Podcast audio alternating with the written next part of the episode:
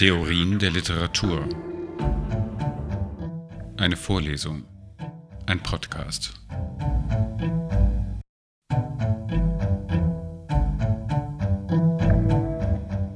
Coherence, I don't want it anymore.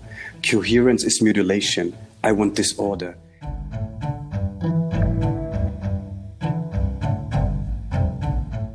Was passiert, wenn man anfängt, Lyrik zu übersetzen, ist ja, dass die eigene Sprache einem fernrohrmäßig auch wegrutscht.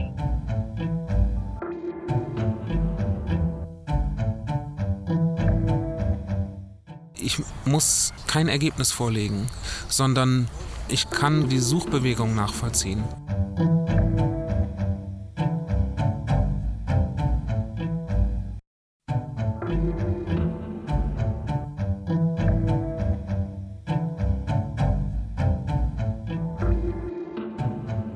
Spreche heute mit dem Übersetzer Ulrich Blumenbach.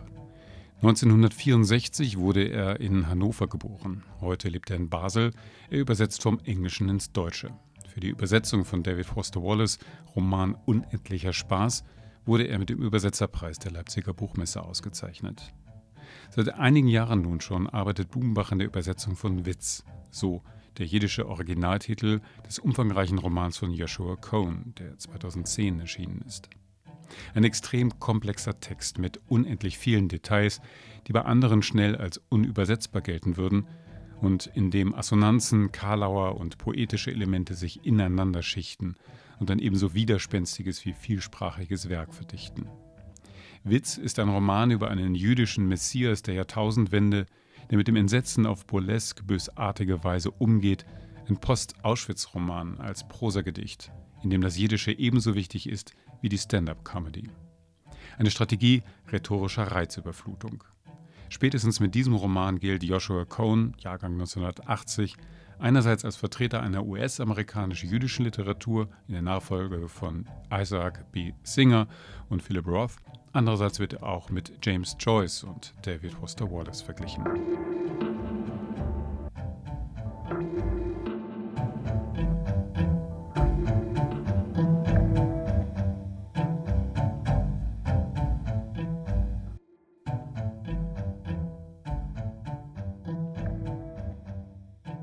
Arbeitest jetzt seit wie vielen Jahren an Witz? Ich habe vor sieben Jahren angefangen, 2014 glaube ich. 14 oder 15. Wie schätzt du das ein? Ist das ein Zeitraum, der extrem ungewöhnlich ist oder passt er einfach zu dem Buch? Er passt sicher zu dem Buch, aber ich muss da gleich dazu sagen, dass ich nicht die ganze Zeit nur an Witz übersetzt habe, sondern äh, ich habe da etwas praktiziert, was man vielleicht produktives Prokrastinieren kennen kann. Äh, immer wenn ich keine Lust mehr hatte auf Witz, weil es mir zu schwer wurde, habe ich ein anderes Buch gemacht. Das heißt, ehrlich gesagt sind neben Witz noch sieben andere Bücher entstanden. All umfangreiche wie die Essays von Wallace, die ja ebenfalls hinter dir im Regal stehen. Und Dorothy Parker hast du übersetzt? Na, die war wohl fast fertig, als ich mit Witz ja. angefangen habe. Vielleicht nicht ganz, aber es, es waren noch witzig kleine Büchlein dabei. Äh, mhm. Wirklich alles Mögliche.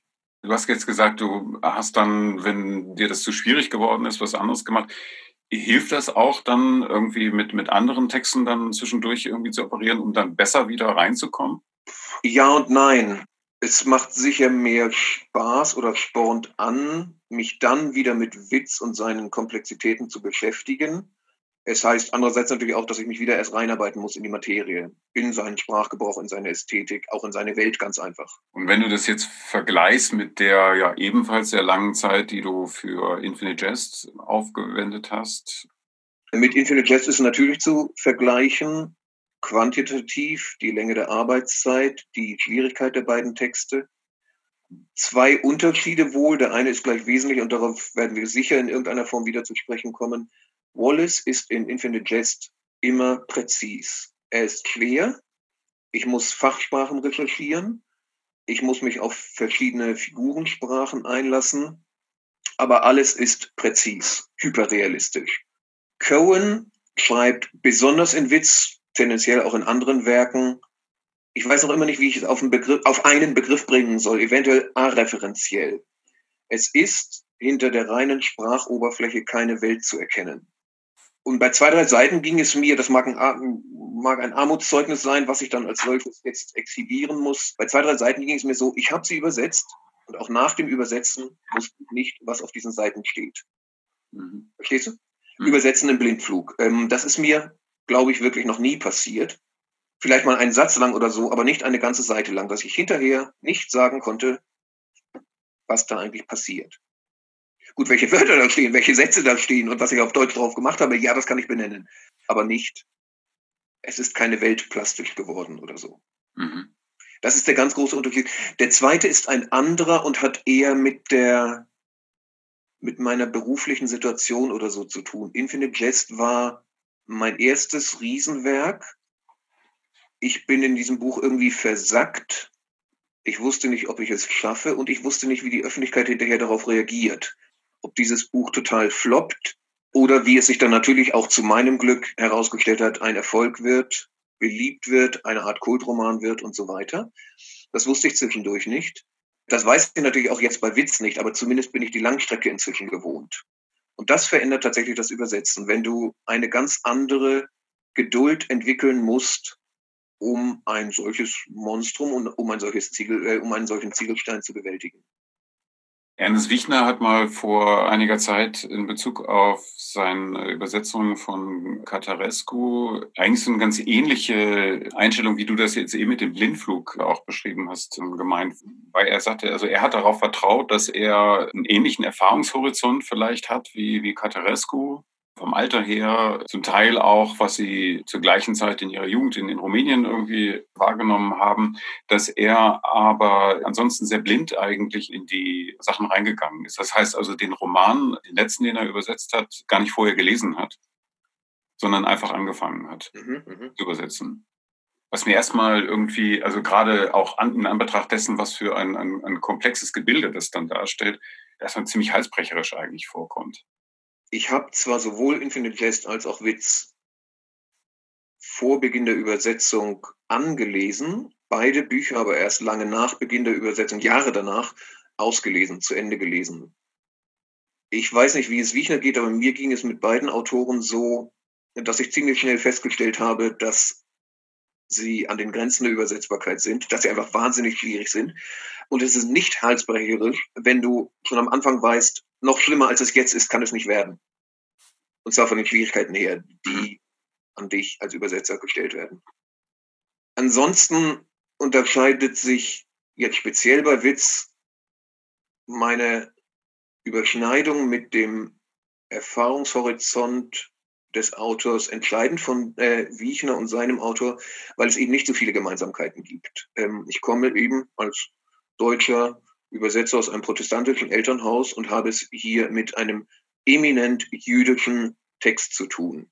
Jüdisch auf allen Ebenen, religionsgeschichtlich, alltagskulturell und natürlich, und da kommt dann nicht nur christlich-jüdisch dazu, sondern auch deutsch-israelisch, der Holocaust. Da haben wir natürlich eine entscheidend, einen entscheidend anderen Zugang und das ist ein eine Gardamersche Horizontverschmelzung kann es da nicht geben. Ich bin ein Nachkomme des Tätervolks. Ich übersetze den Roman eines Nachkommen äh, des Opfervolks. Und ich bin heilfroh, dass Joshua und ich gut befreundet sind.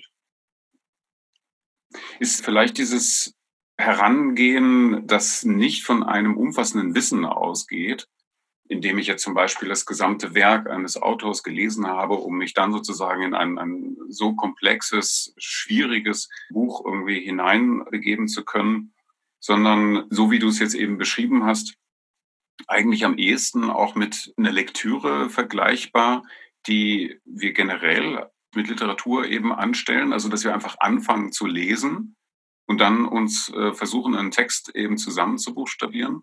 Ist das sozusagen mit, mit diesem Übersetzungsprozess prinzipiell erstmal vergleichbar? Ja, grundsätzlich natürlich. Wobei ich beim Übersetzen, anders als beim nur Lesen, mir natürlich die zusätzlichen, sagen wir jetzt mal, Bildungshorizonte, die ich brauche zum Übersetzen, draufzuschaffen versuche.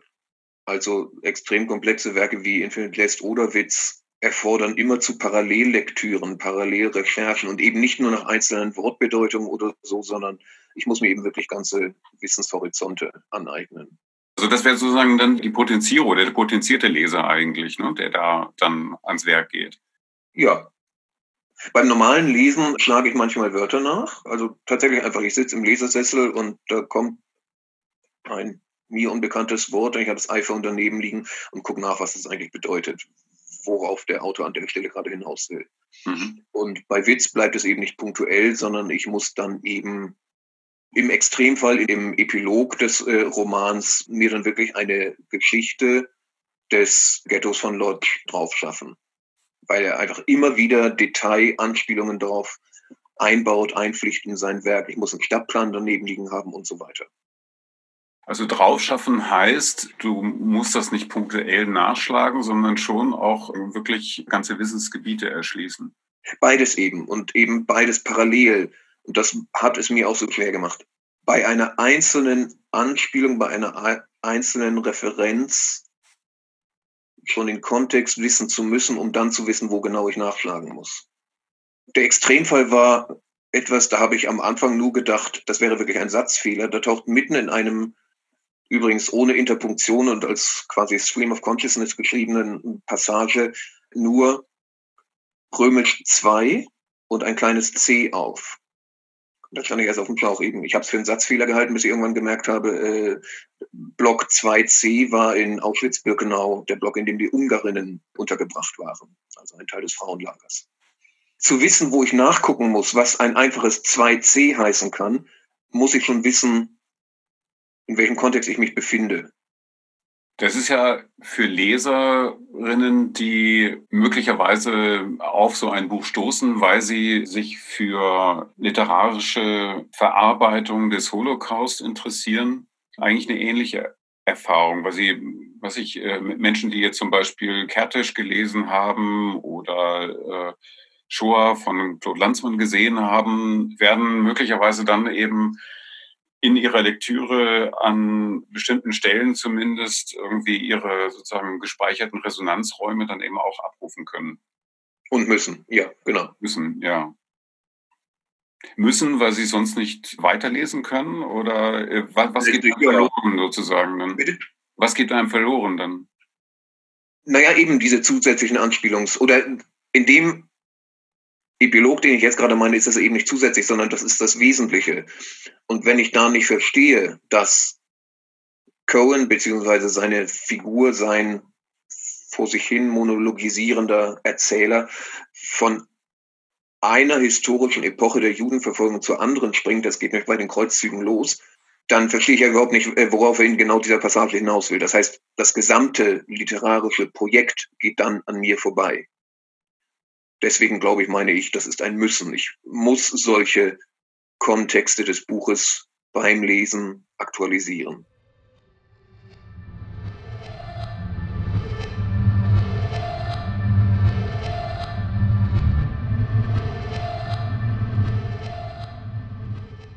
Dann müssen wir vielleicht noch ein bisschen mehr jetzt dazu erzählen, was das Besondere ist. Also, dass wir jetzt hier nicht über einen Roman äh, sprechen, der so lautes Surplus irgendwie liefert, was man irgendwie Anspielungsreichtum oder sowas nennen könnte, sondern diese Komplexität eigentlich zum, zu seinem Konstruktions- oder, oder Schreibprinzip eben macht. Du hast davon gesprochen, dass Cohen der Schwierigkeit des, des Erzählens vom Holocaust eine Entsprechung in der Form gibt.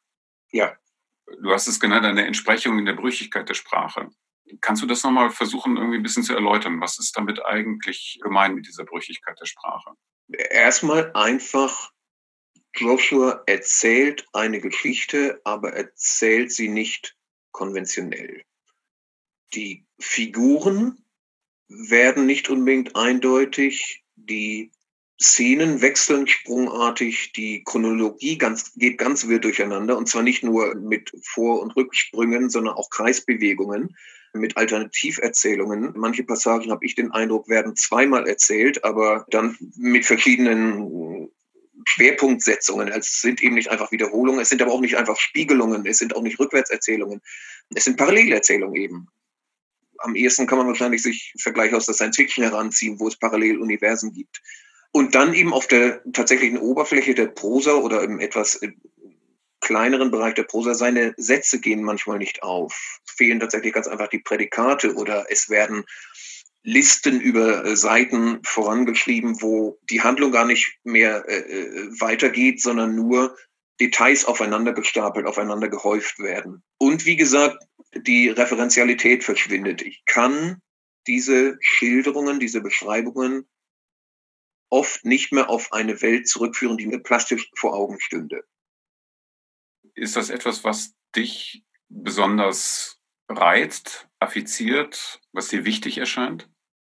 Nee, ehrlich gesagt. Ich mag es nämlich nicht besonders. Es frustriert mich ganz einfach beim Übersetzen, weil ja keine, wirklich ganz wie wir uns das im Klischee vorstellen, es werden ja keine, keine schönen Sätze daraus. Mhm. Als Übersetzer möchte ich natürlich eigentlich schön schreiben. Oder wenigstens gute oder präzise äh, Sätze oder so hinschreiben. Äh, das kann ich hier nicht, das darf ich hier nicht. Das heißt, ich muss partiell gegen meinen eigenen Instinkt vorgehen, zum Beispiel auch verständlich zu schreiben. Mein großes Leitbild oder Vorbild beim Übersetzen ist wirklich immer Martin Luther, der einfach versucht hat, die Sinngehalte, aber auch die lebensweltlichen Gehalte seiner Texte, nämlich des Alten und des Neuen Testaments, für die Menschen seiner Zeit, also des 16. Jahrhunderts, nachvollziehbar zu machen. Das heißt, gelegentlich auch kulturell zu transponieren in seine Welt.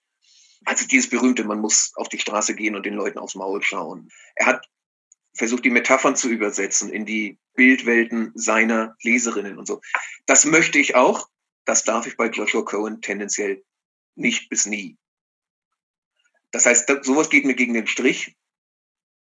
Ja, Punkt. Es sind eigentlich die, die beiden großen Punkte. A, ich muss Brüchigkeit reproduzieren. Ich darf keine Kohärenz herstellen. Keinen guten, flüssigen, stimmigen, plastischen Text. Und zweitens eben, ich darf nicht Vertrautheit der Welt herstellen mit einer, die die Leserinnen der Übersetzung dann kennen werden. Ich weiß nicht, ob das für dich auch eine Rolle gespielt hat. Ich habe das Buch ja im Original bislang nur angeschaut und habe jetzt ein paar der Auszüge im Schreibheft gelesen. Und ich war relativ schnell, weil, weil das so für mich die erste Referenz war, wo jemand mit ähnlichen literarischen Mitteln eigentlich vorgegangen ist. The Tunnel von William H. Gass. Mhm. Was in weiten Teilen ja ein ebenso widerwärtiges wie schönes Buch ist wo ich manchmal es einfach schwer erträglich finde, also mit, mit diesen Geschmacklosigkeiten, die, Gas permanent halt äh, produziert, um einen Menschen über Aufstieg und Fall des Dritten Reiches, wie es dann irgendwie heißt, irgendwie fantasieren zu lassen. Aber eigentlich ist es eine schreckliche Kindheit und gewalttätige und alkoholgesättigte Kindheit. Das sind Gewaltfantasien und, und masochistischen Fantasien sprachlich werden zu lassen. Und dann eben lauter Karlauer, wo man oft auch den Eindruck hat, dass das ist so sehr, sehr bewusst gegen Political Correctness lanciert. Das alles aber in einer musikalisch sehr, sehr stark geformten Sprache eben auch noch. Was macht Cohen vielleicht ähnlich oder eben ganz anders als Gas? Was er ähnlich macht, ist die Musikalität seiner Sprache. Da würde ich sagen, haben die beiden ähnliche Verfahren oder Poetiken. Es ist eine musikalische Prosa, die zum Lautlesen einlädt, die teilweise tatsächlich auch unglaublich schön ganz einfach ist. Also eine Szene, die ich zu gern auch als Vorabdruck gesehen hätte, wäre die Beschreibung des dritten Tempels. In Manhattan, mitten im Central Park, wird der dritte Tempel erbaut. Und Cohen beschreibt den über Seiten. Seine Figur geht durch diesen Tempel und das sind ekstatische Schilderungen dieses Tempels, wie aus der frühen Kabbala. Es gibt diese äh, bei Scholem diese die frühe Merkaba-Mystik, die eben auch nur die himmlischen Thronwelten beschreibt und die an die fühlte ich mich erinnert bei diesen Schilderungen des neuen Tempels. Wo sich Gass und Cohen, also erstmal, ich glaube, beide schreiben extrem satirische Texte über den Holocaust. Das heißt, es sind Formen des nicht eigentlichen Sprechens. Äh, natürlich darfst du ihre Figuren beziehungsweise ihre Erzählinstanzen, Erzählpositionen nicht at face value nehmen, dann bist du verloren. Beziehungsweise dann hast du beide Romane auch schlicht und einfach nicht verstanden. Es sind satirische Texte, die versuchen, den Holocaust nicht zu bewältigen, sich aber dem Holocaust wieder zu nähern, ohne nur ernst zu werden, plus ohne in Kitsch oder Besänftigungen oder philosophische Einholungen des Holocaust, also Verständlichmachungen auszulaufen. Aber diese Satire läuft bei beiden auch verschieden. Also es gibt eben bei Guest, damit äh, spielst du mit Karlauern an, diese grauenhaften Holocaust-Limericks, die ich so unerträglich finde, wie du wahrscheinlich auch. Aber eine Komik gibt es auch bei Cohen, wobei ich die palatabler finde. Ich kann sie eher gutieren oder annehmen. Es sperrt sich in mir nicht alles dagegen. Es ist eine kalte Komik. Es ist keine fröhliche, sondern eine bittere Komik. Aber es ist eben eine Verzerrung des Beschriebenen. Es ist ein, ja, noch einmal ein satirischer Umgang mit dem Holocaust. Wenn beispielsweise Ben, also wir müssen vielleicht auch mal kurz auf den Plot zu sprechen kommen. Am Anfang des Romans, so das ist die, die vom Exposé her die, die, die Ausgangssituation, kommen alle Juden auf Erden um. Am Anfang bleiben die Erstgeborenen übrig, die sterben aber danach auch peu à peu weg. Wie es dazu kommt, wird gar nicht erläutert, ob das eine Seuche ist oder so, wird einfach nicht gesagt. Sie sterben einfach. Einer bleibt übrig. Und da wird dieser Roman auch magisch fantastisch, denn Ben, der letzte Jude, kommt als erwachsener Mann mit Vollbart und Brille auf die Welt. Wird geboren. Wie seine Mutter doch schafft, wird auch nicht erzählt. Wie gesagt, das ist einfach äh, magischer Realismus. Nach dem Aussterben der Juden bildet sich eine weltweite Bewegung oder Religion, äh, eine Art Neo-Judentum. Wobei man auch gleich dazu sagen muss, im ganzen Roman fällt nicht ein einziges Mal das Wort äh, Jude oder Judentum oder jüdisch. Kein einziges Mal. Das heißt, das ist alles jetzt schon meine übersetzerische oder, oder interpretatorische Zutat. Aber dieses Neo-Judentum breitet sich auf der ganzen Welt aus und erklärt Ben zum Messias. Ben spielt eine Zeit lang mit, und da setzt eben ein sehr, sehr komisches und auch ein wirklich genießbares Element der Satire ein. Denn Ben propagiert im Auftrag des Neo-Judentums das Judentum nach den Verfahren des amerikanischen Showbusiness. Er tritt wirklich in Las Vegas auf und lässt sich da als Messias feiern. Jetzt habe ich mich ein bisschen verlaufen, aber es gibt also in Witz komische Passagen, die nicht so bitterbös, nihilistisch, pessimistisch, destruktiv sind wie bei Gas. Das vielleicht als ein vorläufiges Resümee zur Differenz der beiden. Mhm. Daneben gibt es auch Karlauer, jetzt wieder auf der kleinteiligen Prosa-Oberfläche. Da gleichen sich die beiden vielleicht. Auch Cohen spielt einfach wahnsinnig viel mit diesem angelsächsischen Muster der Pans. Also eben Doppelbedeutungen, die im Deutschen eben als Karlauer einen herzlich schlechten Ruf haben, die im angelsächsischen Raum aber ein sehr beliebtes Konversationsmuster sind. Also einfach äh, mit diesen Puns wird ein Großteil der Konversation im Pub gefüttert.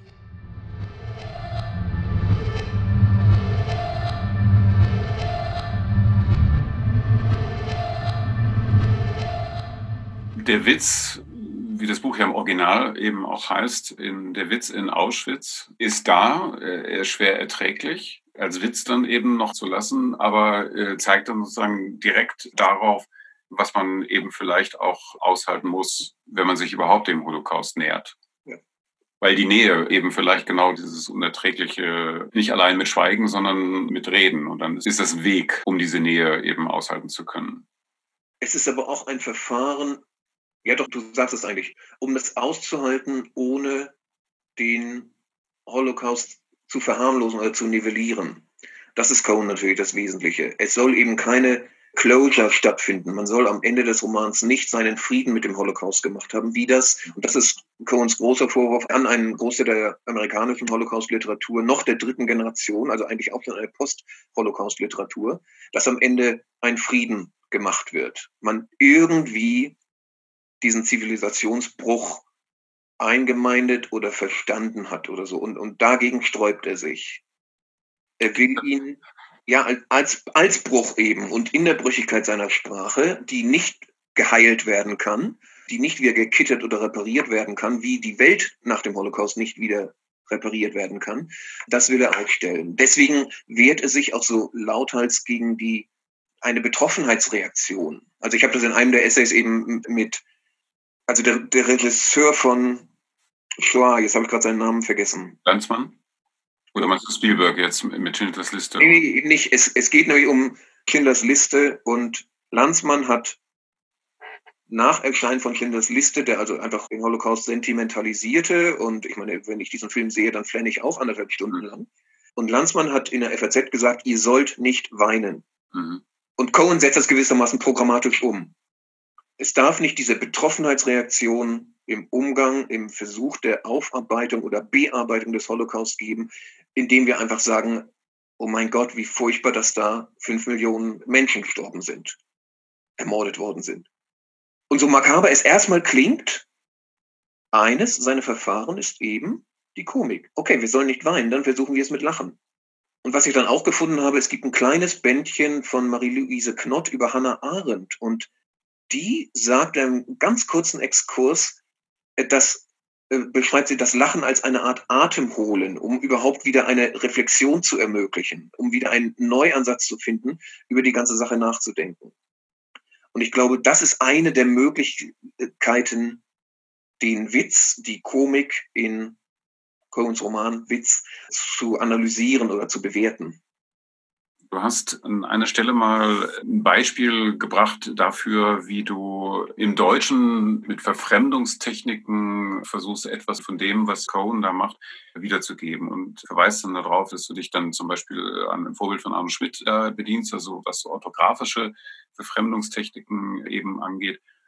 Und ich habe mich da gefragt, weil das schon etwas ist, was mich gerade in Bezug auf Arno Schmidt schon immer eigentlich beschäftigt hat, auch tendenziell immer etwas gestört hat, ob eigentlich nicht dieser Glaube, dadurch, dass ich orthografisch etwas sichtbar mache, so heillos naiv ist, dass ich dadurch ja eigentlich äh, glaube, dadurch, dass ich etwas sichtbar mache, dass ich sozusagen äh, es, es handhabbar bekomme, dass ich es in gewisser Weise in seiner Mehrdeutigkeit dann, dann fixieren kann.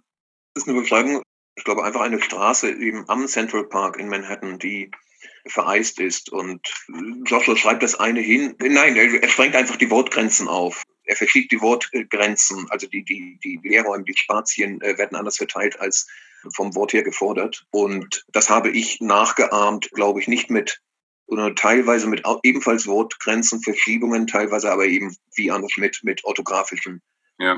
Erfremdungen. Genau, du hast dann aus dem Asphaltieren das Präfix sozusagen weggelassen und hast dann einen, von einem Faltieren der Teerrassen. Ich, äh, ja, ich glaube, ich habe geschrieben, blass faltet sich die Straße auf. Genau, so falten, falten sich Teerrassen von kristalliner genau. Eisglanz auf. Ja. Genau. Mhm. Und ja. damit habe ich den Teer und den Asphalt drin, aber eben, ja, gleichzeitig eben die, die ja. Massenstraßenfalten, die ausgeblichenen Straßenfalten. Mir ging es jetzt an, an der Stelle auch noch vielleicht eher nicht um das sozusagen dir jetzt anzulasten, sondern eher um die Differenz vielleicht, weil bei, bei Arno Schmidt ist natürlich dann aus seiner Autorperspektive noch aufgeladen wird mit dem Versuch, das zu theoretisieren. Ja. Es ist äh, theoretisch zu unterfüttern. Ja. Dass er darin dann die Möglichkeit sieht, indem er orthografisch etwas sichtbar macht, Mehrdeutigkeiten in ihrer Gleichzeitigkeit transparent machen zu können. Ja. Ist das nicht irgendwie ein, eine sehr naive Vorgehensweise? Ja, also ist das nicht auch ein Versuch der Vereindeutigung eigentlich? Der Materialisierung? Nee, ehrlich gesagt, ich, verstehe es ganz anders als du. Also erstmal, wir reden jetzt nicht mehr über Cohen, denn weder hätte ja, ja. solche Verschreibtechniken theoretisiert noch sexualisiert äh, oder erotisiert ich finde, also eigentlich widersprichst du dir doch jetzt, wenn Schmidt der Eindeutigkeit den Boden unter den Füßen wegzieht, weil er Mehrdeutigkeiten produziert, dann fixiert er es doch gerade nicht. In dem Moment, wo es, wo es sozusagen grafisch wird, ja. im wahrsten Sinne des Wortes, wird es materialisiert. Ja. Und dadurch eigentlich dieser Resonanzraum eben wieder abgedichtet. Dir wäre lieber ein wirklicher Hallraum. Es wird etwas angedeutet, aber die zusätzlichen Bedeutungen, die sich ergeben, werden von dir im Leseprozess konnotiert. Sie sind aber nicht auf der Buchseite denotiert. Sie sind nicht hingeschrieben. Genau. Also dann ist das auf jeden Fall etwas, was Cohens Schreibpraxis näher kommt. Also diese Art der Fixierung, dass tatsächlich zwei Eindeutigkeiten dastehen, weil Schmidt ja manchmal wirklich so, dass er den Strich auf die Seite schreibt und die eine Bedeutung oben drüber und die andere unten drunter. Sowas macht Cohen natürlich nicht, sondern bei ihm werden Mehrdeutigkeiten, Echokammern, Anspielungen anders produziert. Ist es vielleicht das, was du auch geschrieben hast, also etwas fremd zu machen, um durch das Unvertraute auf Möglichkeiten der Bedeutung zu stoßen? Ja. Also diese Fremdheitserfahrung in der Lektüre und dann entsprechend auch im Übersetzungsprozess, ja. die scheint im Zentrum dessen zu stehen, was man jetzt als den künstlerischen Impuls bei Cohen dann eben finden kann. Ja, richtig. Und das war eben auch etwas, ich glaube, in einem der Essays habe ich das auch beschrieben, was einen Großteil der Arbeit ausmacht, dass ich erstmal versucht habe, eine Art Skelett herzustellen oder eine Rohübersetzung für mich, was eben überhaupt gemeint ist, und dann die Abweichungen vom überhaupt gemeinten, die das eigentliche ausmachen, wiederherzustellen. Also dann eben auch wieder von der Konvention abzuweichen, um den Romantext mit den mit, den, mit dem Zyplü eben aufzuladen, hm, der bei Joshua noch mitschwingt. Du hast im Essay in der NZZ so ein schönes Zitat von Hans Blumenberg von 1966 gebracht. Perspektive 1966, wir sind eine ganze Zeit in der Vergangenheit, da ist der Blick auf avantgardistische Literatur und Moderne natürlich noch ein völlig anderer als ein halbes Jahrhundert später. Aber Blumenberg erwartet eine Literatursprache, deren Metaphern sich gegenseitig stören und aufheben, in der die angesetzten Bilder nicht aufgehen, die keine beruhigende Interpretation ihrer Syntax zulässt, in der die Herkunftsorte mythischer Anspielungen ständig und ohne Hilfen wechseln. Etwas, was Cohen, aber sicherlich auch noch ein paar andere einlösen, was aber vielleicht auch unsere medial gestählte eigene Praxis vielleicht auch sogar beschreibt? Inzwischen sicher, ja es ist vielleicht auch kein Wunder, es mag jetzt eine kleine Abschweifung sein, aber es ist äh, vielleicht kein Wunder, dass Joshua nach Witz, also seinem zweiten großen Post-Holocaust-Roman, zunehmend über Netzphänomene geschrieben hat, äh, über soziale Medien, über die Auseinandersetzung von Menschen mit der Welt, über Bildschirme, über digitale Medien und so weiter. Weil es vermutlich da schon angelegt ist, ja, in dieser Schreibpraxis. Aber was ist das für eine Sprache, wenn Metaphern sich gegenseitig stören und aufheben? Metaphern, die sich aufheben, wären dann ja eigentlich, ja, es klingt ein bisschen so wie so eine Verkörperung der romantischen Idealsprache. Die Sphäre, in die sich Anselmus in E.T.R. Hoffmanns äh, Der goldene Topf dann am Ende irgendwie äh, begibt. Also eine, die halt nur noch fantastisch ist, wo es nicht mehr um die Differenz zwischen Realität und äh, Phantasma oder sowas geht, sondern sozusagen die Entscheidung eigentlich gefallen ist. Ich glaube, ich kann dir nicht ganz folgen, äh, weil ich dafür zu wenig über die Romantik und ihre Ästhetik weiß. Was aber sicher richtig ist, ist, dass sich dann auch Cohen, also jetzt mit auch einer inzwischen ausgelutschten Terminologie der Linguistik äh, gesagt, nur noch im Spiel der Signifikanten bewegt. Also die Metaphern sollen gar nicht mehr für etwas stehen, sondern es soll wirklich nur noch ein Spiel zwischen Bildwelten inszeniert werden, die eben nicht mehr aufgehen. Ich habe dafür leider keine Beispiele. Äh, du hast eigentlich recht. Während du es vorgelesen hast, das Blumenberg-Zitat, habe ich gesagt, für jede einzelne Beschreibung, die er bringt, kann ich dir Beispiele nennen. Aber so einfach ist es eben doch nicht.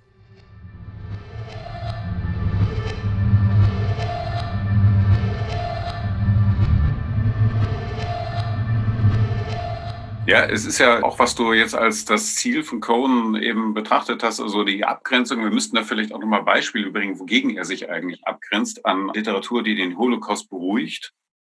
wir haben also so eine, eine Sprache, die keine beruhigende Interpretation ihrer Syntax mehr zulässt. Ja, das hatten wir am Anfang. Ne? Also einfach, wenn die Sätze eben nicht aufgehen, äh, äh, syntaktisch, grammatisch nicht aufgehen, ja. dann habe ich es da ja eben mit Bruchstücken, mit, mit Fragmenten zu tun. Mhm. Wobei natürlich die Fragmentarik auch schon ein modernistisches Verfahren ist. Das ist ja nichts Neues. Das, das haben äh, Joyce und Pound und so ja. tendenziell Eliot auch schon gemacht. Die Herkunftsorte mythischer Anspielungen ständig und ohne Hilfen wechseln. Ich glaube, das muss man nochmal versuchen, irgendwie zu erklären, was damit eigentlich gemeint ist. Das ist vielleicht gar nicht so schwer. Cohen kann tatsächlich in verhältnismäßig kurzen Passagen von Kafkas Prag Kafka taucht auf, oder die Dole, Kafka wird dann mit V geschrieben, taucht auf in einer Passage von Kafka zu Spinoza in Amsterdam kommen. Beide waren Juden, beide waren Juden in tendenziell antisemitischen Umfeldern, haben dort irgendwie zu überleben versucht, haben dort ihre, der eine äh, Philosophie, der andere Literatur produziert. und überblendet sie, wobei es eben natürlich nicht aufgehen kann. Oder anderes Beispiel, wir können, glaube ich, beim Ort bleiben. In Amsterdam werden dann Spinoza und Anne Frank übereinander geblendet, haben zwar beide in sehr enger Nachbarschaft, also im Judenviertel eben gelebt, aber natürlich Jahrhunderte auseinander und so. Und auch Anne Frank ist für uns ein, eine mythische Figur geworden äh, in den letzten 40, 70 Jahren. Für mich wäre das ein Beispiel. Mhm. Also das ist dann die, die Gleichzeitigkeit aller möglichen Erzählungen eben aufzurufen. Ne? Ja, genau. Das macht er im extremsten eben im abschließenden Monolog, also diesen 30 in der Übersetzung ganz wahrscheinlich 50 Seiten, der Monolog des letzten, inzwischen im Sterben liegenden Auschwitz-Überlebenden, der wirklich vor seinem geistigen Auge die Geschichte der Judenverfolgungen Revue passieren lässt, aber eben nie chronologisch, sondern er kann in einem Satz von den Kreuzzügen über die Aufklärungszeit zum Holocaust, zum polnischen Antisemitismus, Nachkriegsantisemitismus springen. Die Orte werden immer, äh, verschwimmen immer zu. Du bist einerseits in Köln-Deutz, wo die Kölner oder die rheinischen Juden eben sich sammeln mussten, um deportiert zu werden, also äh, am Bahnhof. Köln-Deutz wird aber plötzlich überblendet, also räumlich über, äh, in eins gelegt mit den Vernichtungslagern in Polen. Dann bist du plötzlich wieder auf der anderen Seite des Ozeans in Amerika, wo äh, eben, gut, da muss, muss man wieder auf den äh, Plot ausgreifen. Nee, äh, lassen wir jetzt erstmal, ich hole mal da auf. Das ist ja eine solche, ein solches Schreiben, wie, wie Cohen es praktiziert, eine Überwältigungsstrategie. Ne? Ja, klar. Eine Überwältigungs-, eine Überforderungsstrategie, äh, ganz bewusst. Was den hübschen Begleiteffekt hatte, er jetzt wirklich rein anekdotisch ergänzt, ich habe ihn irgendwann mal zu einer Stelle gefragt, also er ist zum Glück ein wahnsinnig hilfsbereiter Autor, der alle meine Fragen mit einer Lamsgeduld beantwortet hat. Ich habe irgendwann mal äh, zu einer Stelle gefragt, also ein, zwei, drei Bedeutung hätte ich rausgekriegt, aber den Eindruck, das, das wäre noch immer nicht alles. Und er sagte, ja, stimmt, da wären noch zwei weitere Bedeutungen drin. Und dann meinte er so, naja, an der Stelle habe ich es dann vielleicht ein bisschen übertrieben. Ich meine, dass, dass ich da als Übersetzer sowieso fast nur noch kapitulieren kann, wenn ich wirklich versuchen soll, in einen Satz irgendwie fünf verschiedene Sinnhorizonte unterzubringen. Äh, das ist klar. Ich muss dann eben auch kompensieren oder zu kompensieren versuchen. Aber eben, er war sich dessen bewusst. Er wollte seine Leserinnen überfordern äh, und man hat dann gemerkt, dass er selbst für seine eigenen Ansprüche zu weit gegangen ist. Bist du eigentlich dann gefordert, als Übersetzer diese Überwältigungs-, Überforderungsstrategien zu reproduzieren, sie abzumildern, um sie besser vermitteln zu können oder sogar in Teilen auch noch, ne, also in, in deiner Sprache, in deiner eigenen Sprache weiterzutreiben? Nicht weiterzutreiben. Also da, da gilt wirklich dieses ganz alte Wirkungsäquivalenz bzw. Funktionsäquivalenzprinzip. Das heißt, ich eigentlich ist, bin ich gefordert, den Text wieder genau so schwierig zu machen, wie er im Original ist nicht abzumildern, damit Leserinnen ihn besser äh, verstehen können, aber auch nicht zu verschärfen. Ich soll ihn ja nicht noch komplizierter machen, als er eh schon ist. Das gilt ehrlich gesagt für alle Texte, für einfache und schwere und, und alte und neue. Die Leserinnen der Übersetzung müssen denselben Eindruck dieses Werks vermittelt bekommen wie die Leserinnen, Leserinnen des Originals. Kennst du Übersetzungen in andere Sprachen von Witz? Nee, es könnte die erste sein. Tatsächlich. Mhm. Ein perfider Witz ist, dass eben ein Holocaust-Roman als erstes in die Sprache der Nachkommen der Täter äh, übersetzt wird. Andere Werke von Joshua, also viele äh, werden rege übersetzt. Ich glaube, im, im Französischen und im Spanischen gibt es einige seiner Bücher, aber die deutsche Übersetzung von Witz könnte die erste sein. Mhm. Ich kenne jetzt sonst nur also das Buch der Zahlen und äh, auch dafür die Moving Kings. Hatten jetzt verschiedene Übersetzer. Denkst du, das macht sich bemerkbar? In dem Bild, was man dann von jemandem wie Cohen eben hat, auch jetzt speziell dann auch von diesem Roman? Ja, es macht sich wohl bemerkbar. Also das Buch der Zahlen ist von Robin Detje übersetzt worden, den ich bewundere. Ich glaube schon, die Bücher von Joshua sind so verschieden, dass man Schwierigkeiten hätte, da eine einheitliche Autorstimme wiederzufinden. Insofern schadet es bei diesem Autor, glaube ich, weniger als bei anderen Autorinnen, wenn er von verschiedenen Leuten übersetzt wird. Mit den Moving Kings hatte ich große Schwierigkeiten, das überhaupt zu Ende zu lesen. Ja. Weil ich es auch jetzt gegenüber dem Buch der Zahlen als dann tendenziell fast ein bisschen enttäuschend irgendwie gefunden habe. Im Vergleich zum Buch der Zahlen ist es das natürlich auch. Einfach ein ganz anderes Projekt, wollte sich wirklich mit israelischer Gegenwart beschäftigen. Also oh. israelischer, weil es dort eben um diese israelischen Soldaten nach dem Ende ihrer Militärzeit geht. Auch wenn sie dann in den Staaten sind. Und jetzt bei Witz ist es nochmal wieder was ganz anderes. Es ist natürlich auch ein bisschen achronologisch, das Ganze. Du hast gesagt, also Witz ist halt äh, nochmal deutlich älter, also schon zehn Jahre alt, das, das Buch. Hast du dich mit der Rezeption von Witz in den USA eigentlich befasst? Soweit ich Rezensionen finden konnte, ja. Es hat nicht viele gegeben. Also es hat einige gegeben, es hat grundlegende große Rezensionsessays gegeben, aber trotzdem nicht viele angesichts der, meiner Meinung nach, aber da bin ich als Übersetzer vielleicht auch vorbelastet, angesichts der Bedeutung und Substanz dieses Werks. Es ist auch hauptsächlich, habe ich doch den Eindruck, in der jüdischen Community der Vereinigten Staaten äh, rezipiert worden. Und ich habe bisher noch überhaupt nichts an akademischen Reaktionen bekommen. Also die Literaturwissenschaft scheut entweder vor ihm zurück oder hat ihn noch nicht entdeckt oder ich habe es nicht gemerkt. Das kann ja auch meine Inkompetenz bei der Recherche sein. Ja, aber den, genau den Eindruck hatte ich auch. Es gibt weder in Sammelbänden noch in irgendwelchen Zeitschriften irgendwas an Aufsätzen, was jetzt über die äh, über kleine Rezensionen hinaus ginge. Bin ich erleichtert, wenn dein Eindruck sich mit meinem deckt. Ist das Bedürfnis auch in der, in der Literaturwissenschaft dann da, sich eher beruhigen zu lassen? Eigentlich nicht. Die Literaturwissenschaft, wie ich sie wahrnehme, stürzt sich eigentlich gern auf komplizierte Bücher, weil sie einfach viel Stoff zur Analyse bieten. Das sind ja dankbare Objekte. Warum das hier nicht der Fall ist, also eigentlich kann ich sie nicht beantworten. Ich kann sie auch nicht beantworten. In der deutschen Literaturlandschaft wird Witz ja ein Fremdkörper sein, weil wir keine kontinuierliche und organisch sich entwickelt habende jüdische Literatur und Beschäftigung mit jüdischer Literatur mehr haben. Natürlich haben wir jüdische Autorinnen en masse, viele prominente, Maxim Bille oder so. Trotzdem ist es was anderes. In den USA hat Joshua seinen Roman auch für eine jüdische Community geschrieben die es in Deutschland so nicht gibt. Oder die viel, viel, viel kleiner ist, nicht so organisiert ist und so. Insofern gibt es, ist es eine ganz andere Rezeptionssituation. Insofern sollte man aber eigentlich eben auch annehmen, dass er in den Staaten sein Publikum gefunden hat.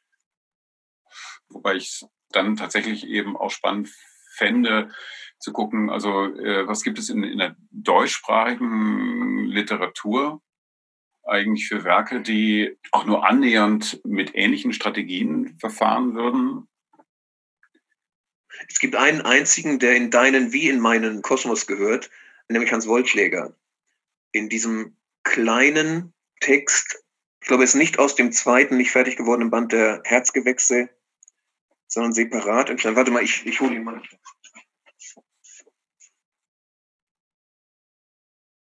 Ich finde jetzt leider gar nicht wieder in den, damals im Tintenfass, kommst du auf Anhieb drauf? Da ist ein kleiner Text drin und jedenfalls, was er da ähnlich macht, ist nur über den, übers Wortmaterial plötzlich die Gaskammern zu assoziieren. Also bei, Joshua taucht auf einer Seite ganz vereinzelt, in ganz verschiedenen Sätzen, es ist äh, über die Seite quasi verteilt, tauchen die Worte Haare scheren, duschen und süßlicher Geruch auf. Und bei Wolfjäger gibt es eine Passage, wo mit denselben Reizwörtern gearbeitet wird. Es wird nicht benannt, es geht scheinbar um was ganz anderes, aber die Reizwörter sind wirklich dieselben. Und ich war völlig verdattert, als ich das gelesen habe bei den beiden. Da ist es mal eine ähnliche Technik. Sonst vergleichbar avancierte Techniken fallen mir nicht ein. Warte mal, ich muss auch mal eben gucken. Es gibt da Autoren, von denen ich auch nur, in die ich nicht mal reingeschnuppert habe. Hier Oswald Egger oder mhm. Michael Lenz. Die versuchen natürlich ähnlich über referenzielle Prosa hinauszugehen, haben aber einen ganz anderen und weit theoretischeren Ansatz, habe ich den Eindruck. Ja, Egger wäre sicherlich ein Beispiel. Also Wolschiger finde ich absolut nachvollziehbar.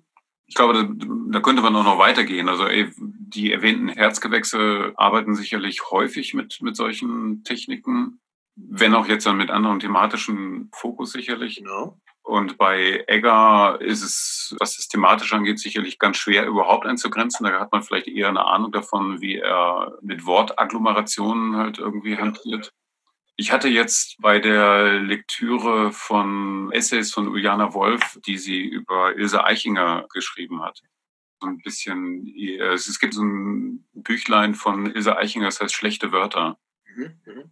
Da sind viele eigenartige Vokabeln drin, die Ilse Eichinger in Sätze zusammenbaut, die auch eine Auseinandersetzung wirklich im, im wahrsten Sinne des Wortes, Auseinandersetzung mit dem Holocaust eben darstellen sehr miniaturistisch. Also das greift bei Eichinger nie irgendwie weit aus, weil sie das immer sehr klein und sehr knapp alles packt. Aber diese Form der Verdichtung und Verfremdung in eins, die könnte man da sicherlich auch finden. Aber man muss suchen nach solchen Verfahren. Und das ist natürlich auch das, was mich jetzt auch im, Rahmen dieser Vorlesung auch schon beschäftigt. Das, was du vorhin schon mal gesagt hast, also Bücher gegen die Cohen sich abgrenzt, die versuchen zu, zu beruhigen, abzuschließen, irgendwie etwas rund zu machen oder im, im Film dann zu sentimentalisieren. Also Strategien, die eben nicht öffnen. Mhm da eine literarische Strategie, meinetwegen auch Theorie der Öffnung vielleicht wiederzufinden.